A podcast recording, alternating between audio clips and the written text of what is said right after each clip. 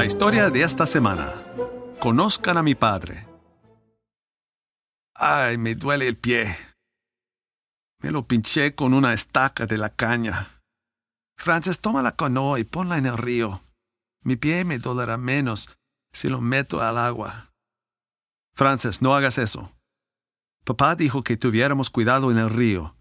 Los indígenas están atacando. Mejor quédate en este lado del río. Jemima, Elizabeth, no puedo controlar la canoa. La corriente está fuerte. Salten. El bote se vuelca. Desafortunadamente se volcó en el lado incorrecto de la costa. Los indígenas nos agarraron. Gritamos e inmediatamente escuchamos Quietos, o usaremos nuestras armas. Caminamos tres días. De vez en cuando, a propósito, tropezábamos y dejábamos caer ramitas. Sabía que mi padre Daniel Boone vería las señales. Él nos buscaría. Hanging Ma, el jefe, adivinó lo que hacíamos.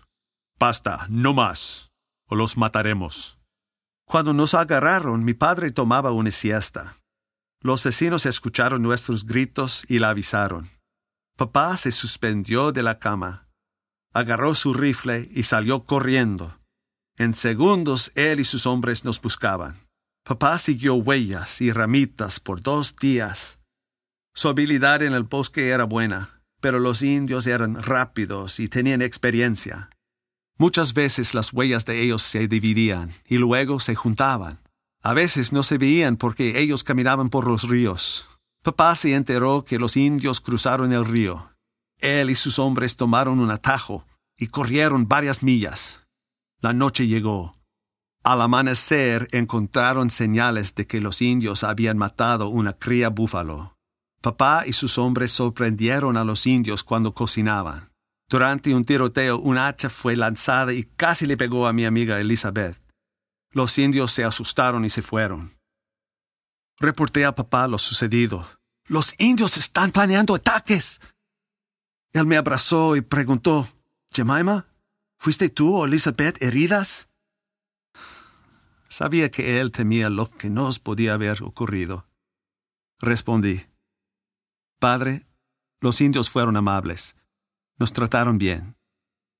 Estábamos agradecidos con ellos.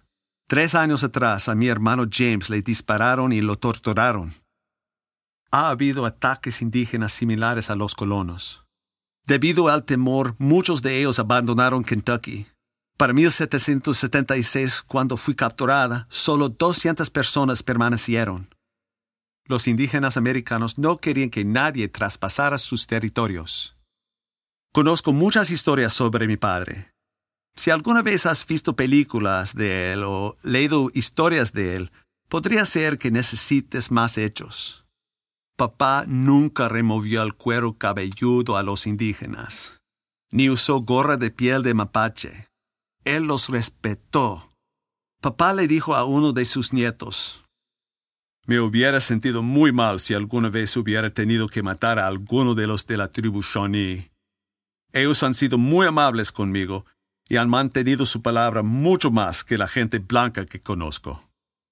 A papá le gustaba leer sus libros favoritos eran la Biblia y los viajes de Gulliver. Él era un líder. En el bosque era el más feliz de los hombres. Fue un excelente abre senderos.